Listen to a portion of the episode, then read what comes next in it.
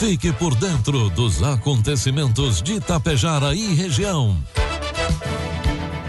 A partir de agora, Tapejara Notícias, segunda edição. Um trabalho da equipe de jornalismo da Rádio Tapejara.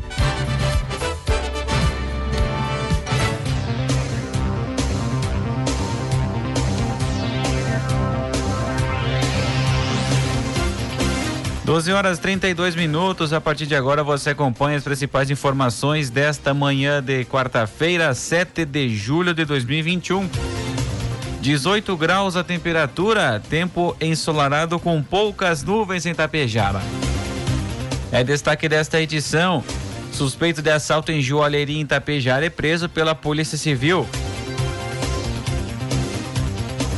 Primeiro semestre de muito trabalho em Secretaria de Charrua. Grupos do PAIF realizam atividade presencial em Santa Cecília do Sul. Ponte do Rio Araçá recebe grades de proteção em Ibiaçá.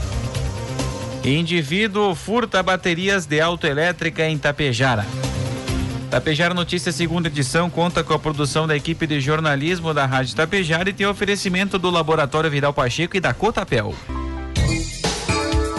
Produtos agrícolas 12 horas 34 minutos, cotação dos produtos agrícolas, preços praticados pela Cotapel nesta quarta-feira. Soja R$ 152,00 com 20 centavos, milho R$ 82,00, o trigo pão PH 78 ou mais R$ 78,00. O agro não para de crescer. Segundo a Companhia Nacional de Abastecimento, a Conab, a produção de grãos para a safra 2021 está estimada em 271,8 milhões de toneladas, que representa aumento de 5,7% se comparado com a safra anterior.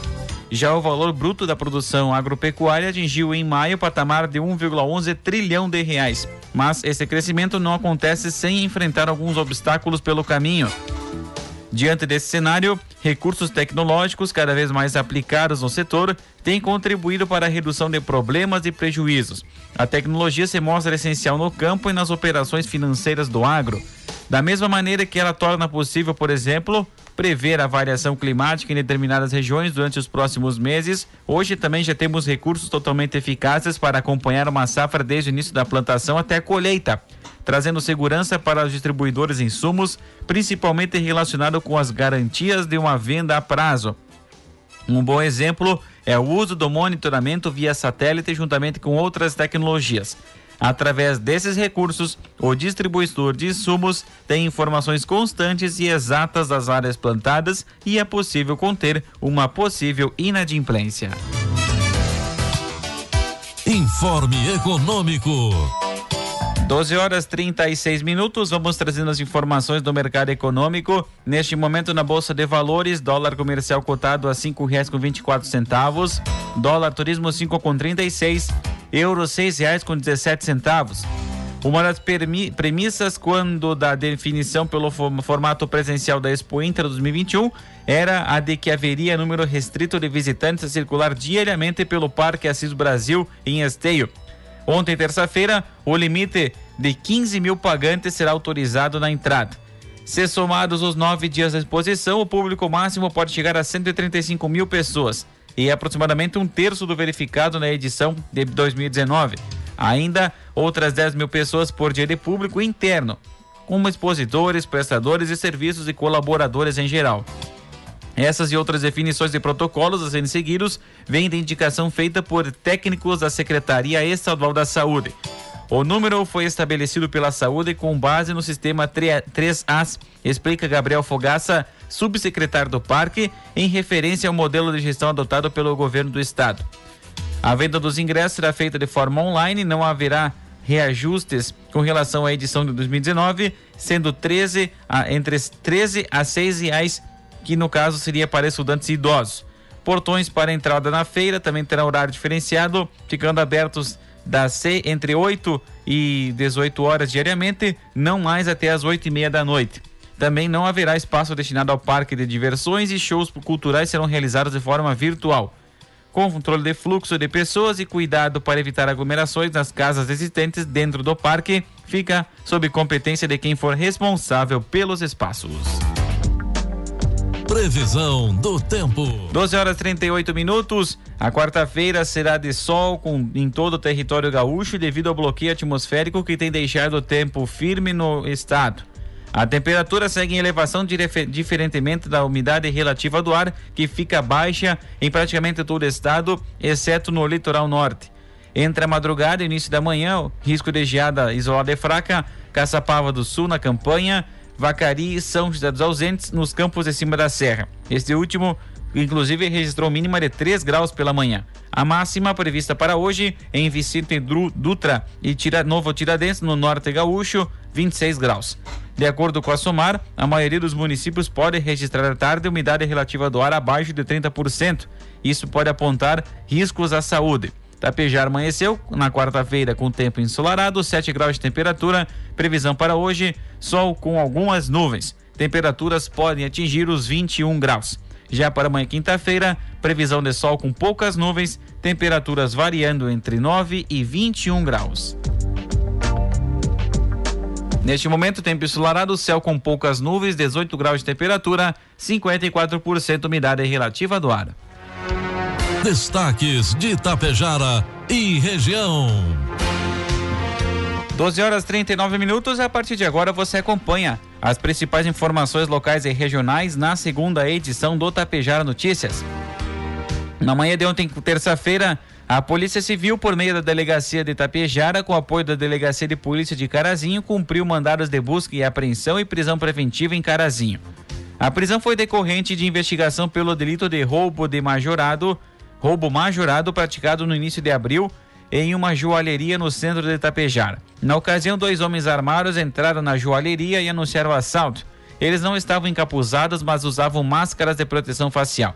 Um deles rendeu a proprietária que ficou na parte da frente, enquanto o meliante, que segundo ela era jovem, recolhia as mercadorias em ouro. Ela conseguia, por um instante, despistar o bandido e assinou o sistema de monitoramento. Outro rendeu seu marido e o levou para a parte de trás do estabelecimento, onde várias mercadorias em ouro estavam guardadas. Muitos objetos valiosos foram levados e, neste momento, um, o proprietário foi agredido. Após os procedimentos legais, então, lá em Carazinho, o preso foi encaminhado ao presídio local. A Escola de Ensino Médio Valeriano Guini informa que o período de inscrições para ingresso no ensino médio na modalidade Educação de Jovens e Adultos, o EJA, inicia a partir de amanhã, quinta-feira, dia 8, se estendendo até o dia, 15, até o dia 25 de, de julho, no domingo, no site da Secretaria da Educação, educação, sem o cedilha, ou diretamente na Escola Valeriano Guine. Para inscrição, requisitos: idade mínima 18 anos, além da apresentação do CPF e RG e comprovante de residência. O atendimento na escola ocorre da, de, pela manhã das 8 às 11 horas, à tarde da 1 e meia às 4 horas e à noite das 6 e meia às 9 e meia. As matrículas para quem tiver inscrição homologada ocorrerá de 3 de 9 a 13 de agosto. Informações pelos fones 3344 1268 e 98433 6150. 12 horas 42 minutos, 19 graus a temperatura. A Secretaria da Saúde de Itapejara está promovendo hoje, quarta-feira, vacinação contra a Covid-19 para 30 pessoas com 39 anos ou mais. Etapa acontece já pela manhã e segue à tarde no Salão Paroquial, da 1 às 4 horas. Também amanhã ocorre a vacinação contra a Covid-19 para pessoas com 38 anos ou mais. A etapa também acontece no Salão Paroquial, das 8 às 11 horas da manhã e da 1 às 4 horas da tarde todos devem levar o documento com CPF e o cartão do SUS. Se você já já pertence a um grupo já vacinado nas etapas anteriores, porém não recebeu a primeira dose do imunizante, deve comparecer nessas datas para garantir a sua imunização. A Brigada Militar de Itapejara foi acionada às duas horas da madrugada de hoje para atender um furto arrombamento na rua 20 de setembro, nas proximidades da estação rodoviária. O morador, vizinho da alternativa autoelétrica, ouviu quando foi arrombada a porta do estabelecimento e chamou a brigada militar. A guarnição compareceu ao local e flagrou o meliante no interior do estabelecimento. Ele fugiu saltando pelos pátios das casas vizinhas e, e saiu para rumo ignorado. Posteriormente, o proprietário deu a falta de três baterias, uma da marca Bosch e duas da marca Reifor. A Brigada Militar orienta a população para não comprar nenhum produto semelhante sem a devida procedência. Caso alguém tentar comercializar as baterias, informe a Brigada Militar. Conforme o artigo 180 do Código Penal, adquirir, receber, transportar, conduzir ou ocultar em proveito próprio ou alheio, coisa que sabe ser produto de crime, ou influir para que terceiro de boa fé adquira, receba ou oculte, a pena é de reclusão de 1 um a 4 anos, além de multa. 12 horas 43 minutos, 18 graus de temperatura. O primeiro semestre de 2021 foi marcado pela prestação de serviços e atendimentos à população na Secretaria da Indústria, Comércio, Agricultura e Meio Ambiente de Charrua. Pensando na transparência e oportunidade de apresentar as atividades realizadas, aos munícipes que ainda não conhecem toda a abrangência da secretaria, foi divulgado o relatório recentemente da execução dos últimos seis meses de trabalho. Foram mais de mil e mil horas de máquinas auxiliando na melhoria da, de vida dos munícipes. Silagem de inverno ou verão, 209 hectares atendidos. Plantio de pasto de inverno, 52 hectares. Plantio de milho da safrinha, 63 hectares. Disponibilizados R$ 27.019 do programa Supercrédito. Incentivo para agricultores conforme a lei municipal 1503 de 2018 R$ 36.632,97 centavos.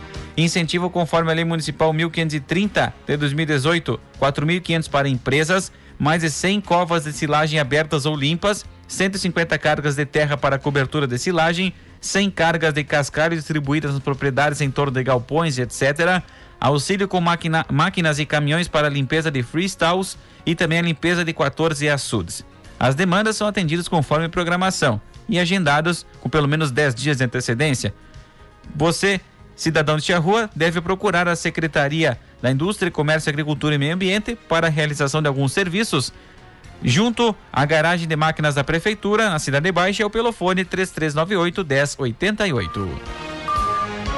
Nos últimos dias, dois grupos de mulheres do Serviço de Proteção e Atendimento Integral à Família, PAIF, de Santa Cecília do Sul, realizaram no CRAS, o município, o encontro Prosa com Café. Na oportunidade, foram apresentados os membros da equipe, bem como as novas integrantes inseridas. Em seguida, houve a retomada e avaliação das atividades remotas realizadas neste primeiro semestre, as quais tiveram como tema diálogo sobre a ser mulher. O encontro se constituiu como um importante momento para reforçar o vínculo grupal além de obter um retorno positivo das participantes que ressaltaram a relevância do grupo enquanto espaço de apoio, reflexão, convivência e aprendizado. 12 horas 46 minutos, 18 graus a temperatura. O prefeito de Ibiaçá, Ulisses Sequim, e o vice Jones Sequim acompanharam ontem, terça-feira, parte do trabalho de instalação das grades de proteção na ponte sobre o rio Araçá. A obra é uma demanda da comunidade, especialmente moradores das proximidades, como forma de segurança para pedestres e crianças. No local, o prefeito Ulisses destacou a importância da iniciativa. É uma obra que é reivindicada pelos moradores, principalmente para a segurança das crianças que brincam por aqui. É o, e o rio é um eminente perigo. É um esforço da administração que se concretiza no dia de hoje, destacou Ulisses. A grade de proteção foi instalada na ponte sobre o rio Araçá, em ambos os lados da rua Marechal Castelo Branco e em parte da lateral do rio. Para o vice-prefeito Jones Sequim, a obra garante mais tranquilidade às famílias da região. Agora há pouco as crianças estavam andando de bicicleta aqui, e nada mais justo que a gente retribua a comunidade com obras dessa natureza para que mães, especialmente, se sintam mais tranquilas quanto as crianças quando as crianças estão brincando. Mais uma obra que a administração proporciona à comunidade ibiaçaense. Finalizou o vice-prefeito Jones Sequim. Na manhã de ontem, terça-feira, o prefeito de Lagoa Vermelha, Gustavo Bonotto, do Progressistas, demonstrou apoio ao projeto da Associação Municipal em Saúde, a AMES, para a construção de um novo hospital no município responsável pelo atendimento em saúde da comunidade local. A associação foi responsável no período 2018 a 2019 pelo equilíbrio das contas do Hospital São Paulo quando manteve gestão compartilhada com a instituição. Nesta semana, um comunicado do Hospital São Paulo surpreendeu a comunidade.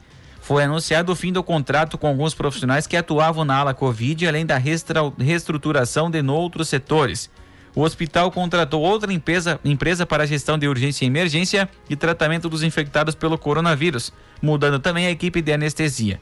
Diante desse cenário, Bonotto disse ver oportunidade de rediscutir o modelo de operação da saúde em Lagoa Vermelha com a reinserção da AMES na gestão do Hospital São Paulo ou criação de um novo hospital, este construído e administrado pela AMES. O prefeito também deve mediar a aproximação da AMES e dos médicos afastados ao Hospital São Paulo. Ele admitiu que um dos profissionais poderia voltar à instituição. No entanto, caso as tratativas não andem, Bonotto deve apoiar a fundação de um novo hospital. Para que o projeto da AME saia do papel, a associação iniciaria com atendimentos para internos do lado idoso, seguindo para a clínica terapêutica, que evoluirá para plantão 24 horas e outros serviços hospitalares. Seria necessária a construção de um prédio que abrigaria os serviços. Atualmente, o município de Lagoa Vermelha repassa ao Hospital São Paulo um montante de 460 mil reais por mês. 12 e 49, 18 graus a temperatura. No município de Getúlio Vargas, atualmente há duas pessoas desaparecidas: Luiz Augusto Kowalski e Michele Rodrigues Quintana. Há mais de um ano, os dois estão desaparecidos. Michele Rodrigues Quintana desapareceu em 13 de maio de 2020. Versões apontam que ela teria ido a uma festa em Sertão e, após o encontro, teria desembarcado na IRS 135, próximo ao trevo de Getúlio Vargas. Ela, então, com 28 anos, contou uma, para uma amiga que estaria sendo ameaçada por um indivíduo de Tapejara. Há versões conflitantes sobre o caso que dificulta a análise investigativa da polícia. Michele tem um filho pequeno. Até agora não se tem notícias sobre o seu desaparecimento. Já Luiz Augusto Kowalski, no dia 26 de junho do ano passado, na data com 19 anos, teria sumido pelas ruas de Getúlio Vargas. A polícia acredita que o desaparecimento tem a ver com o tráfico de drogas. Luiz Augusto tem um filho pequeno e no momento não se tem informações sobre o seu paradeiro. Ainda nos registros de desaparecidos, Paulo Roberto Florencio Bonalume também está na lista, mas felizmente, mas felizmente já foi encontrado com vida, faltando apenas informar a sua localização, que resolveria o caso.